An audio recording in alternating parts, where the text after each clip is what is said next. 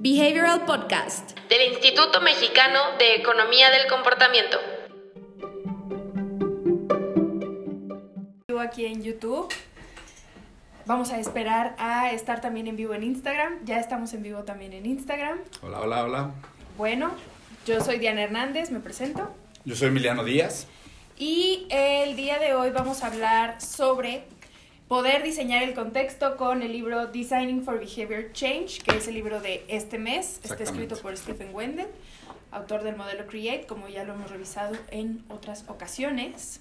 Y bueno, esperamos que se conecten en vivo, que nos hagan sus preguntas, cualquier comentario que tengan. Aquí podemos empezar a discutirlo. Sí.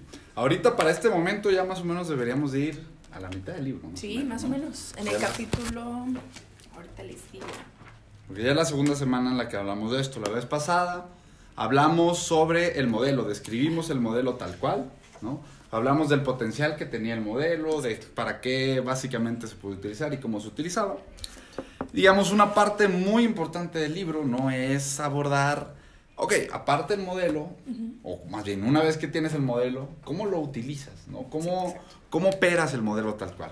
El capítulo es el capítulo 7 y justamente como dice Emiliano, el libro está estructurado para que cada principio que, que tiene retoma un poquito los principios del modelo y todo hace sentido de una manera impresionante. Yo ayer lo estaba leyendo y sí dije, ¿cómo es que conecta todo? Y digamos, acuérdense, ahorita lo que vamos a empezar a hablar, ¿no? Es, son cinco, cinco tácticas iniciales que propone Wendell para trabajar con cambio de comportamiento, pero creo que vale mucho la pena resaltar, ¿no? Que el, enfoque principal de esta forma y de estas maneras de cambiar comportamiento asociadas a behavioral design están muy centradas en eh, utilizar tanto elementos que tienen que ver con la decisión de la persona, es decir, elementos de cómo procesamos información, cómo generamos percepción, es decir, cómo interactuamos con nuestras decisiones y el contexto en el que sucede esto. Es decir, eh, quizás ya, ya hemos hablado bastante de esto, pero el enfoque principal de las estrategias que vamos a hablar hoy es que empiezan a conectar y que empiezan a integrar muy digamos, claramente lo que tiene que ver con la persona, ¿no? Y lo que tiene que ver con el contexto. Y creo que estos cinco pasos de los que vamos a hablar eh, van a abordar dimensiones de cambio que van a considerar los dos elementos y eso es lo que, otra vez, como lo hablábamos la semana pasada, es decir, el gran encanto de trabajar con estas herramientas es que empatamos estos dos lados, empatamos lo que pasa en la persona y empatamos lo que pasa, en, el contexto. Y también lo que Stephen Wendell propone es un poquito con el diseño de productos, ¿no? Podemos hacer partes del proceso de acción de una persona que sea más corto, más familiares y menos cansados de llevar a cabo, porque si es algo que es cansado, es difícil y no está claro, las personas van a abandonar. Correcto, correcto. Y creo que ahí, Diana, me gusta mucho eh, resaltar, ¿no? El hecho de que dentro de los enfoques de cambio de comportamiento asociados a diseño de productos, servicios y estrategias, El gran encanto, otra vez, que tiene este enfoque es que convierte a los productos o pasa a los productos de ser un fin. a un medio. A un medio, porque realmente decir, prácticamente lo que busca, y, y, esto es, o sea, antes de entrar a la parte de las cinco tácticas, creo que esto es importantísimo, ¿no? Es decir, el producto va a estar generalmente en el momento o en el proceso o en el contexto de decisión de la persona. Es decir, el producto es prácticamente un conducto que tiene la persona que está diseñando para tener e insertar información, insertar elementos dentro del contexto de decisión para propiciar un cambio de comportamiento. Y es decir, no se pelea con el enfoque funcional de diseño, ¿no? Es decir, dentro del enfoque de diseñar para cambiar comportamiento está muy fuerte dentro el hecho de que los productos, los servicios, las estrategias tienen que ser funcionales, sí, ¿no? Sí. Pero tienen que cumplir este esta doble función de además de darle valor a la persona porque le resuelven la vida de manera funcional. Tiene que hacerlo de cierta forma, tiene que cumplir con ciertas características, ¿no? Exactamente. Y, y si esas características eh, las diseñamos para que no solamente trasladen valor, sino que también sean habilitadores del cambio de comportamiento. Entonces, tienes un producto que la persona va a usar porque le da valor y que a través del uso del producto vas a poder ir trasladando, vas a poder instalando los elementos para que el cambio de comportamiento se dé. ¿no? Es decir, eso es potentísimo de este enfoque y eso es muy fuerte del modelo de Wendell, ¿no? Sí, claro. Muchas veces creemos que, bueno, yo no diseño el producto, entonces no está en mi responsabilidad o al revés, yo nada más diseño el producto, lo demás, el contexto, cómo interactúa la gente con él, no está en mi responsabilidad, pero un diseño completo puede abarcar esos pasos, ¿no? Puede diferenciar tu producto, puede hacerlo claro, puede hacerlo intuitivo, puede hacerlo fácil de usar. Entonces, ahí estás cubriendo con los con todos los, los puntos que deberías estar cubriendo con un diseño físico de producto, de estrategia, de lo que sea. Y puede y debe, ¿no? Es decir, no solamente puede, sino debe realmente. Y es, es lo que platicábamos hace ratito, ¿no? Que, eh, platicaba con Diana que tuve una discusión bastante eh, fuerte con alumnos de diseño, ¿no? Porque yo platicaba con ellos y les decía, miren, el enfoque de diseñar para cambiar comportamiento a través de productos y servicios extiende tu responsabilidad como diseñador, ¿no? Es decir, eh, extiende... Es trabajo. Exactamente, y extiende tu, tu, responsabilidad más allá del producto físico, el servicio o la estrategia que estés diseñando. Sí. Una de las cosas con las que platicaba o de las que platicaba con ellos les decía, mira, puedes no hacer esta parte, puedes no trabajar en esta dimensión, pero lo único que vas a estar haciendo es que pierdas el poder de hacer que tu producto tenga los elementos que faciliten el cambio de comportamiento de las personas y la adopción, ¿no? Es decir, creo que esa es la otra gran parte poderosa de este enfoque, que considera muy, muy fuertemente lo que va a pasar una vez que la persona ve e interactúa con el producto. Es decir, ¿qué va a pasar después? ¿Cómo vamos a facilitar que tanto cognitivamente, ¿no? Como en términos de valor la persona le vea el, uso al producto y lo adopte? Sí que sea algo súper fácil de identificar. Total. Muy fácil de, percibir, de identificar y entonces poderlo usar, ¿no? Y la forma en la que se estructura el ambiente es un poquito... Eh, raro como lo ve Stephen Wendell, o sea, no nada más es ambiente en contexto, sino que también se refiere a el producto mismo, ¿no? Sí. Que si tiene las pantallas, que si son páginas web, que si es una aplicación y también obviamente abarca el resto del ambiente, el ambiente físico, por ejemplo, eh, él pone en este capítulo un ejemplo con el Fitbit, que es un dispositivo que te ayuda a hacer ejercicio, que dice que su esposa lo tiene y entonces funciona el sistema de retroalimentación porque le decía que tenía 9000 y algo de pasos, llevaba 9000 y algo de pasos y que se puso a correr en el cuarto para llegar a los 10000 y romper esa barrera. Entonces, eso también es un es parte del ambiente y el ambiente social, ¿no? Los, los amigos, las personas que también tienen ese producto o, por ejemplo, las expectativas de eh, el comportamiento correcto que esperamos que se lleve a cabo, ¿no? Es esa presión social por llevar a cabo el comportamiento indicado, el comportamiento correcto. Totalmente, y es decir, al final todas estas dimensiones del contexto, como dices, son bastante profundas y amplias, juegan un papel en la decisión. Sí. Entonces, es decir, el tema de, de, de, abrir y de segmentar y decir, bueno, hablamos de elementos del contexto, hablamos de elementos de la persona, es decir, el hacer esta diferenciación no es un capricho, ¿no? Es decir, al final del día, el hacer esta diferenciación es poder encontrar distintas dimensiones del contexto que afectan la decisión de la persona. Y el uso y la adopción y así sucesivamente. Y, y es decir, ¿para qué queremos identificar eso? Porque al final, dentro de esa identificación viene el momento de decir, esto está ayudando y esto no está ayudando. exacto. ¿no? Es decir, eso es donde empieza ya a convertirse y donde empezamos a entrar al proceso de behavioral design donde, ok, identificamos los elementos, identificamos cuáles propician, cuáles afectan y entonces empezamos a encontrar las maneras de rediseñar ese contexto quitando, resaltando estos elementos para facilitar, ¿no? Lo que decimos. Sí, claro. Para facilitar, para construir el tobogán que queremos que se tome, ya que la persona tome ese tobogán es responsabilidad de, ellos y va a depender de su posibilidad y su capacidad de extraer valor percibido de esto, ¿no? Que también ahí recae otra vez nuestra responsabilidad, ¿no? Porque decir, nosotros diseñamos los elementos que facilitan esa percepción. Exacto. Pues bueno, vamos a hablar sobre las cinco formas en las que el producto puede ayudar a construir el ambiente para ayudar a tus clientes, usuarios, quien sea, a tomar una acción. ¿Quieres empezar con el primero? Es bien interesante porque el primero tiene que ver con un elemento fundamental del cambio de comportamiento que es la motivación. ¿no? Es decir, y, otra vez, eso es lo que hace creo que muy rico este enfoque de Wendell. Wendell lo hace muy, muy, muy práctico, muy aplicado. ¿no? Es decir, empieza por, bueno, ¿cómo puedes generar motivación en las personas? Es decir, ¿cómo puedes resaltar los elementos que están siendo valiosos y que están facilitando que la persona vea valor en el producto, ¿no? Es decir, otra vez, Y, y esto, es decir, yo creo que podemos hablar horas de esto, ¿no? Pero es decir, esto es un elemento bien, bien, digamos, profundo de lo que hacemos nosotros, ¿no? Es decir, si no hay motivación de parte de la persona, ¿no? cualquier cambio de comportamiento, cualquier intento de cambio de comportamiento va a caer en manipulación, va a caer en... estos- Influencia. exactamente. en- ajá, todos estos elementos que, que generan fricción con las personas. sí.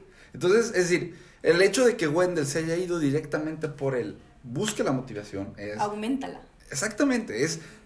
Básicamente es una forma de darle valor a la persona. Sí. Si el producto, el servicio, la estrategia que tienes no le da valor a la persona, entonces ni siquiera pienses en cambiar comportamientos, porque vas a cambiar un comportamiento de una forma en la que no va a ser sostenible. invasivo, además. Exactamente, no va a ser sostenible porque no hay valor ahí. Entonces, es decir, es una cosa muy, es un detalle muy pequeño y, Diana, esto es también bien poderoso porque normalmente cuando pensamos en trabajar eh, con cambiar comportamiento no nos pasa por la cabeza la motivación de la persona. Es decir, existe muy fuertemente esta noción de que cambiar comportamientos es, yo quiero que esto pase y yo considero... Del punto A al punto B, ¿no? Exacto. Y si bien sí lo puedes hacer de esa manera, ¿no? Es decir, no es nada recomendable. Al final del día las personas saben y detectan cuando su proceso de decisión está siendo, digamos, exactamente afectado, ¿no? Entonces, este punto inicial de resalta y encuentra la manera de que la persona vea el valor de las cosas Sí, es, claro. al final hay muchos problemas de comportamiento que no suceden porque la persona no ve valor. Y es decir, el valor puede estar como la- el tema del ahorro, ¿no? Es decir, ¿quién no le ve valor al ahorro? Tú puedes salir a la calle a preguntarle a 100 personas y 99 te van a decir que no que Que quieren quieren. que sus hijos ahorren. Sí, claro. ¿no? Que saben que es bueno. Todos tienen la motivación, ¿no? Pero parte de esto y, y el enfoque justamente de Wendell es hazlo tangible.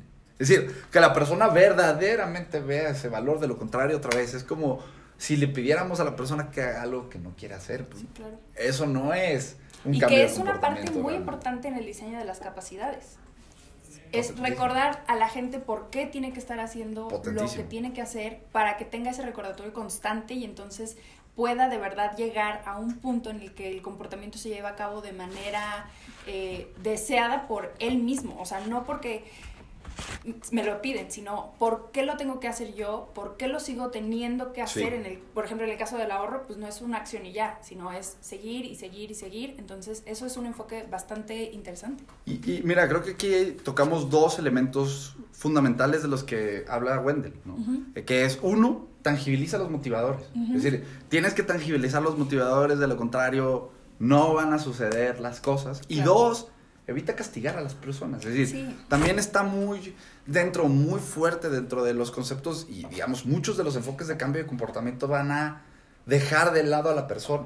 Van a asumir que nosotros tenemos el potencial de identificar lo que es adecuado, ¿no? Y que la persona no se va a dar cuenta cuando realmente no es así. Sí. Es decir, el trabajo de cambio de comportamiento tiene que dejar de lado esta noción de engañar, esta noción de Castigar. castigar, esta noción de ocultar información de la persona o de utilizar el mismo planteamiento para modificar los datos y Sí, claro. hacer ver algo positivo. ¿no? Es decir, cambio de comportamiento realmente bajo ese enfoque No llega a ningún lado. ajá, no llegas, no llegas a donde tienes que llegar, porque al final del día, en el largo plazo, las cosas no van a suceder. Y aun y cuando tu, tu intención sea hacerla de corto plazo, la fricción con las personas va a suceder, ¿no? Entonces, creo que ahí, otra vez, Wendell tiene una forma muy interesante de ver este concepto porque lo hace también desde una perspectiva sumamente ética, ¿no? Es Sí. decir, el modelo al final del día tiene ciertos candados, podríamos decirle, que te permiten asegurar que existe intención, asegurar que no estés incidiendo en las partes iniciales del modelo, del proceso también, es decir, que no estemos engañando, que no estemos usando influencia en partes donde la persona todavía no genera una Sí, intención. exacto, porque como hemos dicho, la gente se da cuenta que está haciendo algo que no quiere hacer y te podrá funcionar una vez, pero al momento en el que le pidas a la gente repetir esa acción o llevar a cabo otra tarea, ya la gente no lo va a hacer, no lo va a querer, o sea, no va, no va a querer seguir con la acción, entonces te va, a- te va a despedir de su vida completamente. Ahora, vamos al segundo punto, Diana, que tiene que ver con indicarle al usuario qué es lo que tiene que hacer. ¿no? Dentro del modelo de Wendell, él ya está hablando de las señales, Sí. lo que le tienes que mandar a la persona Exacto. para que la persona tenga, digamos, el indicativo claro de qué es lo que tiene que hacer. ¿Qué pasa en esta parte? Pues mira, tienes que estar señalizando a las personas de una manera clara, de una manera eh, que corte la inercia. Ya hemos hablado sobre las características de una buena señal, que es que sea clara, que sea prominente y que, sea, y que corte la inercia de las personas. Si una señal no cumple con estas tres características, la señal no va a entrar. O sea, tenemos que considerar que las personas están ocupadas todo el tiempo y que tienen la atención limitada. Esto no es, o sea, no estamos hablando de cuánta atención ponen, cuántos segundos están poniendo de atención, sino que la verdad, tenemos mil cosas que hacer en el día, entonces no estamos con el tiempo, con las ganas, con la disposición de llegar a un producto o llegar a una estrategia y nosotros hacer como los ciclos de pensamiento que necesitamos para extraerle el valor, para saber cómo usarlo, para saber por qué nos puede servir, sino que tiene que ser absolutamente claro. Ahora, esto es bien importante porque la señal tiene que verse como una instrucción. Sí. Una instrucción directa a la persona. Tienes que, tienes que hacer esto. Sí. Debes hacer esto. Sí. Y otra vez, muchas veces vemos el cambio de comportamiento como algo donde la claridad a veces no está tan valorada. ¿no? Es decir, muchas veces buscamos nosotros mismos formas como cute o formas muy inteligentes de llamar la atención de la persona cuando realmente en la práctica mientras más claro, mientras más conciso, mientras más directo, ¿no? sea la instrucción de acción, mientras más claro sea el llamado a la acción de las personas, mejor resultado va a tener, ¿no? Exactamente, y eso es parte de este segundo principio que es eh, que hagas que tu producto hable, de un, hable en un idioma amigable. Entonces, si eres lo suficientemente gentil como para decirle a la gente cuál es el siguiente paso que debe hacer y cómo lo tiene que hacer, y que esto nos conecta con el tercero, que es urgencia. Hazlo ahorita. Pide a las personas que lleven a cabo la tarea o la acción en este momento, pero también justifica la urgencia. ¿Por qué lo tienen que hacer en este momento? O cuando tú instales urgencia en las personas, al menos trata de que tu segundo paso o el paso que está después responda un poquito a esta urgencia y la aliviane con cierto tipo de retroalimentación, ¿no? Que era lo que veíamos con, por ejemplo, Amazon. Te dice, compra, compra, compra, pero al final ya cuando tienes esa urgencia de haber comprado y que ya estás pensando en cuándo te va a llegar tu producto, tiene un esquema de retroalimentación que te dice muy claramente dónde está tu producto, si ya dejó las instalaciones del transportista, si está llegando hoy, a qué hora, te muestra que trabajan a las 3 de la mañana los transportistas, entonces eso alivia mucho la urgencia, te da una retroalimentación adecuada y entonces no es solamente urgencia de inscríbete ahora y el, y el beneficio o el resultado lo vas a ver mucho después, sino que igual vas a tener claridad en los resultados que veas, ¿no? ahora, esto es interesante porque este segundo punto ya va mucho ligado a la acción, ¿no? Y él te dice, bueno, un reforzador, que sería la tercera parte de toda esta, digamos, estos cinco pasos de los que estamos hablando, es inserta o genera un ciclo de retroalimentación. Sí. En otro momento hablamos ya y mencionamos lo que eran los ciclos de retroalimentación, pero los ciclos de retroalimentación son uno de los... De las herramientas más... Más poderosas para cambiar comportamientos, porque un ciclo de retroalimentación prácticamente está basado en acciones que lleva a cabo la persona que son retroalimentadas bajo un esquema específico donde se cumplen ciertos elementos necesarios para hacer clara la retroalimentación, hacer relevante la retroalimentación, darle a las personas los siguientes pasos y facilitarles los siguientes pasos. Es decir, al final del día sí. Y el concepto del ciclo de retroalimentación es una vez que la persona pasa por esto y genera la retroalimentación, poco a poco, a través de la repetición, la persona va a ir ajustando su comportamiento hasta que lo modifique. Es una herramienta muy utilizada por muchísimas instituciones en el mundo. USAID, por ejemplo, aboga por utilizar ciclos de retroalimentación en todos sus proyectos. Eh, Banco Mundial también utiliza mucho el concepto de los ciclos de retroalimentación, especialmente porque ahorita podemos hablar de ciclos de retroalimentación digitales, ¿no? Que es justamente a lo que está abogando USAID. USAID dice, mira, en el contexto digital en el que vive ahorita todos los proyectos, incluso los proyectos que se están haciendo eh, en zonas rurales, muchas veces ya dependen de tecnología digital. El insertar un ciclo de retroalimentación digital es lo que permite hacer más poderoso esto, porque además con la digitalización automatizas esa retroalimentación. Sí, claro, es parte de orientar a la gente en el proceso y justamente como lo menciona Stephen Wendell, este sería el paso 3, genera un ciclo de retroalimentación. ¿no? Hay muchos productos que hoy por hoy están siendo muy exitosos porque tienen un esquema de retroalimentación que cumple con otras tres características, que tiene que ser que esté a tiempo, que la retroalimentación la des a tiempo, como que en tiempo real, y justamente es esta parte que les mencionaba del Fitbit, que ahorita tenía lo de los 9.992 pasos, entonces tengo que terminar con mi racha. Hizo sus pasos, se actualiza el Fitbit y entonces ya cumpliste Sí. con tu meta, ya te dio los pasos que tenías que llevar a tiempo, ya lo tuviste en tiempo real y es más fácil que tú lleves a cabo la tarea cuando te la da, cuando te, te está retroalimentando a tiempo real, ¿no? Ahora, eso es interesante porque los, los ciclos de retroalimentación suelen estar asociados a comportamientos mundanos como salir a hacer deporte y cosas así. Pero pensemos, por ejemplo, en lo que hemos platicado de eh, ciclos de retroalimentación relacionados a comportamientos financieros. Exacto. Es decir, el- una persona realiza de compras una, dos, tres, cuatro veces al día. ¿no? Ajá.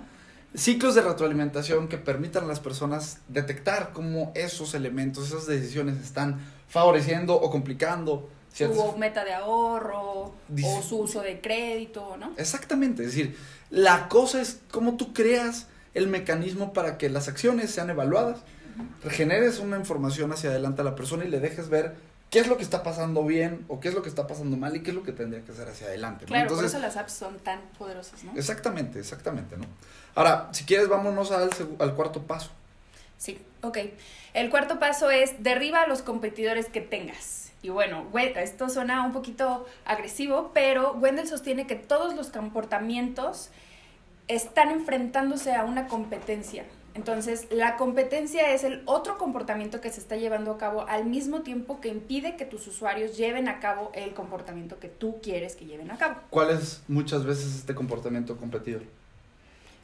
Pues, por ejemplo, en el ahorro, el gasto de, bueno, ahorita yo voy a gastar, Sí. lo voy a ver ahorita, el descuento hiperbólico es ahorita. Está ese y también tenemos el, el que está siempre presente, que es el no hacer nada. Sí, el status quo, Exactamente. la, la, la, mm, procrastinación. Todos los comportamientos que querramos instalar siempre van a competir contra el no hacer nada. Sí, Y aparte tienes otros donde, como dices, oye, pues la persona que no está ahorrando probablemente está gastando y tiene un beneficio, o tiene una recompensa de, de exactamente de gastar. Tienes que competir contra ese. Pero no solamente ese, tienes que compartir contra el no hago nada, exacto, ¿sabes? exacto. Y bueno, eh, pregúntate, para diagnosticar este comportamiento competencia tienes que preguntarte qué está desmotivando al usuario o qué no lo está motivando suficientemente como para que esté haciendo otras cosas em, y que esté acaparando su atención para que no esté llevando a cabo el comportamiento que justamente tú quieres que lleven a cabo. O qué hay en el ambiente que está consumiendo la atención del usuario y que está otra vez acaparando esta atención o que está desviando esta atención hacia el otro comportamiento que están llevando a cabo. Y el tercer punto es simple. El ambiente está lleno de cosas que son mucho más fáciles y simples de hacer en lugar de la acción que promueves. Si la acción que tú estás promoviendo es difícil, no es clara, entonces ya tienes una desventaja ahí muy clara, ¿no? Totalmente, totalmente. Y otra vez, es decir, desde el no hacer nada, es decir, no tenemos que buscar, porque muchas veces vamos a pensar, ah, bueno, pues qué alternativas tiene, desde, el, desde el hacerse menso, desde el de Sí, no hacer no hacer nada, nada. ¿no? Entonces, como dice, el contexto o el enfoque de Wendell, otra vez, creo que es muy, muy aplicado porque en la práctica, cuando empiezas a trabajar con estos conceptos, te vas a dar cuenta que este punto es vital. Y eso es interesante porque quizás cuando leemos los libros o cuando empezamos a leer algún paper o alguna intervención, esta parte de competencia de comportamientos quizás pase a ningún A plano. Claro, él lo menciona en el libro, que justamente esto es algo que no se considera muchas veces en el cambio de comportamiento. Claro, y, y es decir, ni- quizás ni siquiera segundo plano. Es decir, muchas personas y muchos papers ni siquiera hablan de cómo bloquearon o de la necesidad de bloquear estos otros comportamientos, ¿no? Entonces, es decir, me parece otra vez, son cosas tan pequeñas que quizás las veamos y ahorita que las platiquemos quizás estas suenan como De obvias. sentido común. Ajá. Pero en la práctica, otra vez, el enfoque de Wendell es muy, muy aplicado, es muy, muy valioso en la práctica porque te da indicativos como esto. Si, si no haces esto, tienes una intervención súper fregona que Exacto. no va a estar funcionando porque la persona tiene más fácil el hacerse güey, por ejemplo. ¿no? Exacto. Y bueno, Wendell propone cinco formas en las que puedes tratar de derribar al comportamiento competencia. Uno es remover los calls to action. No le des a la gente demasiadas instrucciones al mismo tiempo porque no van a saber cuál es el siguiente paso. Es un poquito como el de la retroalimentación. Dales retroalimentación, pero chonqueada, en partes que la gente pueda ir desbloqueando poco a poco para que puedan llegar al camino, ¿no? Y que sientan que van avanzando, que sepan qué es lo que tienen que hacer, pero una cosa a la vez. Correcto. Otra cosa es, elimina todo el texto que pueda distraer a las personas. Como dice Donald Norman, hay que elimina la mitad del texto y cuando termines de, limitar esa, de eliminar esa mitad del texto, elimina la otra mitad. O sea, sé lo más simple, sé lo más conciso, elimina también, este es el tercer consejo, todo lo que no sea esencial de tu página. Todo lo que distraiga, todo lo que no ayude, todo lo que no promueva ese cambio de comportamiento, ahorita no te sirve. Entonces ve introduciendo a la persona de una forma gradual para que llegue al camino que tú necesitas, ¿no? Totalmente. El cuarto consejo es usa el lugar de atención de tu usuario, el donde ya está la atención de tu usuario para estar presente. Dice eh, Stephen Wendell que por eso hay aplicaciones especialmente construidas para Facebook y yo me yo recordé mucho el caso de los juegos en Facebook. Porque si esos juegos estuvieran tal vez fuera de Facebook, no tendrían ese éxito porque es pedirle a la gente que lleve a cabo otra acción, que es, sería descargar el juego en otro lugar. Entonces, a mí me sonó bastante con eso de los juegos, porque si la atención de la gente ya estaba en Facebook, entonces ponle las aplicaciones adaptadas a Facebook, ya sea los juegos, ya sea lo que tú estés tratando de lidiar. Totalmente, ¿no? ¿Y cuál es este último paso, este último de los cinco que me parece el... Muy bonito. Ajá.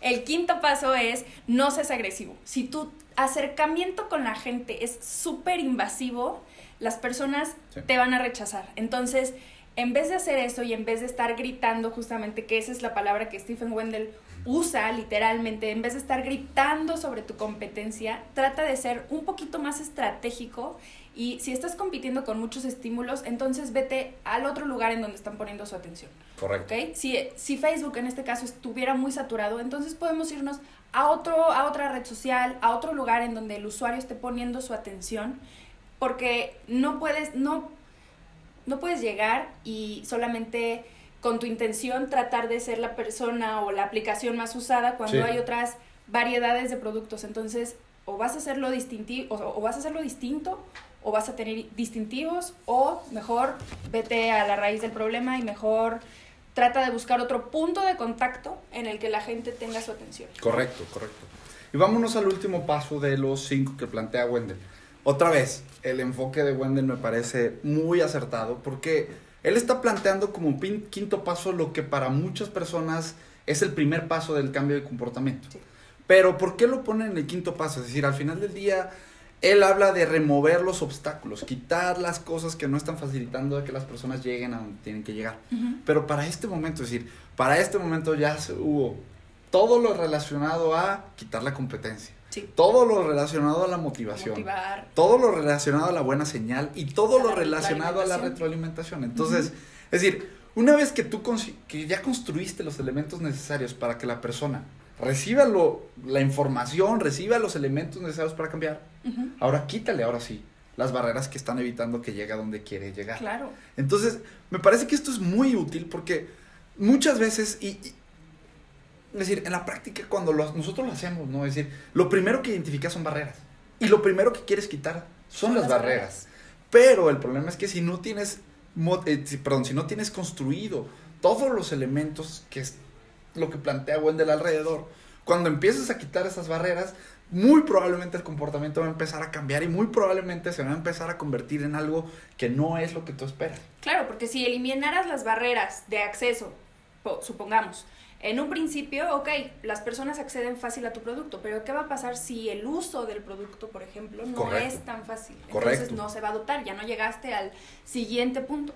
No es nada más fijarte en los obstáculos en el principio, sino también derribar esos obstáculos, pero tratar de que el ambiente justamente en el que se rodea y en el que está el producto ya sea lo suficientemente bueno, claro, simple para tu usuario, para que sepa Correcto. qué es lo que tiene que hacer, cómo lo tiene que hacer, y entonces sí se puede adoptar y hacer algo cíclico, ¿no? Correcto, correcto. Y otra vez, es decir, el enfoque de Wendell es uno muy aplicado. O sea, es algo que en la práctica te vas dando cuenta que remover las barreras al final, una vez que construiste estos otros elementos, es lo mejor. Y que bueno, aquí lo, también lo, lo completa con otro principio de su modelo Create, que es la habilidad. Si tú le das al usuario la habilidad y le quitas la, o sea, remover los obstáculos básicamente es equiparlos con habilidad, ¿no? Si las, los ejemplos de habilidad que él menciona aquí es si tu usuario no pudiera pagar por el producto, ¿hay algo que tú puedas hacer para hacer un poquito más fácil este proceso de pago? No sé, los pagos a meses, algún tipo de financiamiento que pueda haber. Y, y, y ahí en la habilidad, perdón, pero creo que hay una cosa bien otra vez poderosa, porque como tú dices, hay una parte de la habilidad de la persona. Quizás no pueda acceder al producto porque no le alcanza. Pero hay otra parte que tiene que ver con el proceso que quizás no, como no lo hemos visto en muchos casos, quizás no adquiera el producto, quizás no adquiera el servicio porque el proceso de registro es una monserga, ¿no?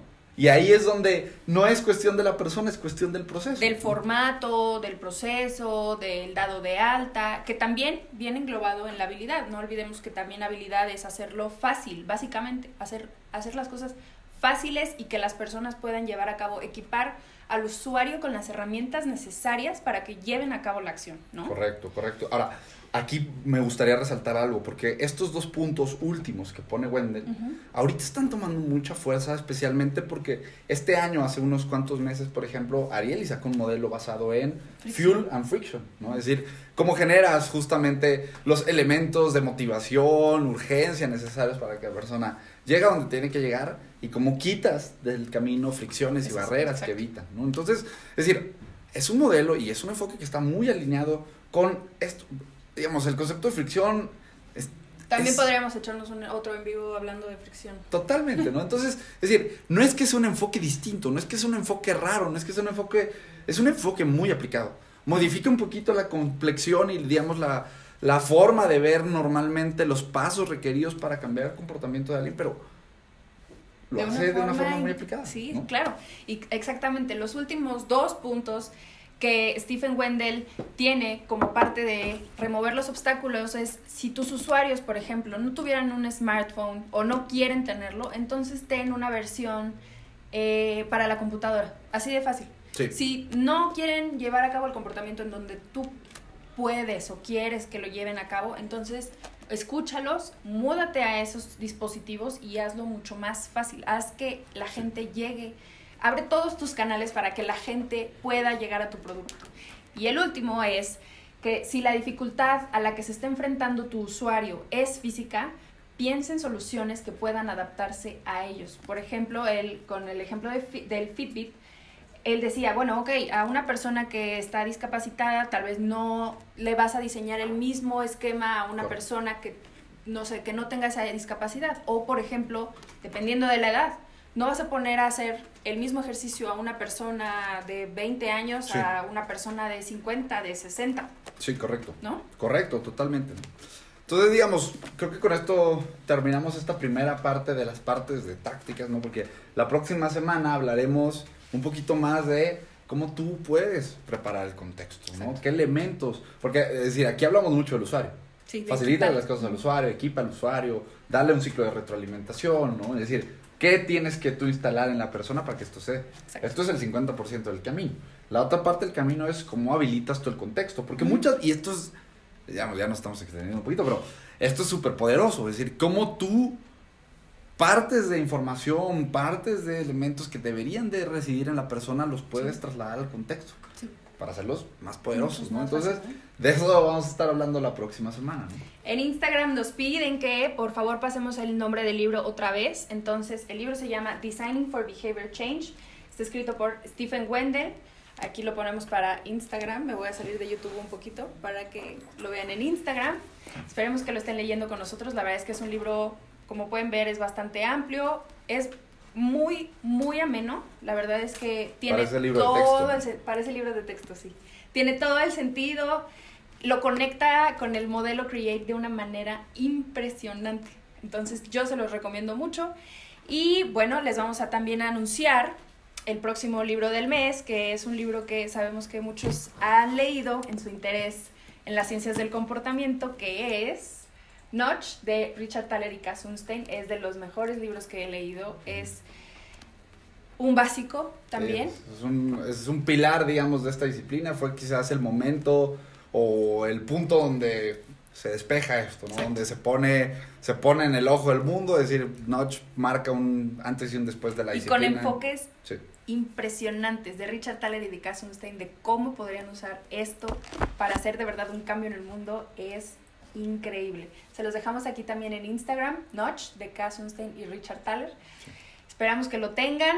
Si sí lo tienen, los esperamos en los en vivos, ya definiremos los temas y podemos hacer las discusiones. Esperamos que nos escriban. Sabemos que es un libro que mucha gente ya ha leído, entonces estamos muy, muy emocionados de escuchar lo que tienen que decir ustedes sobre este libro.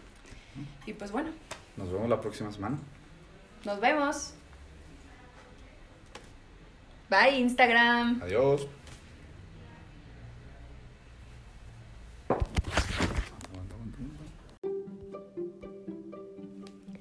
Si quieres saber más sobre los libros y los temas que abordamos en el podcast, ingresa a nuestra página web ecomportamiento.org donde encontrarás libros, autores, blog y mucho más. Encuéntranos en LinkedIn, YouTube y Facebook como Instituto Mexicano de Economía del Comportamiento, en Instagram como imec.mx o en Twitter como eComportamiento. No te pierdas las transmisiones semanales todos los viernes a las 10 a.m. hora Ciudad de México.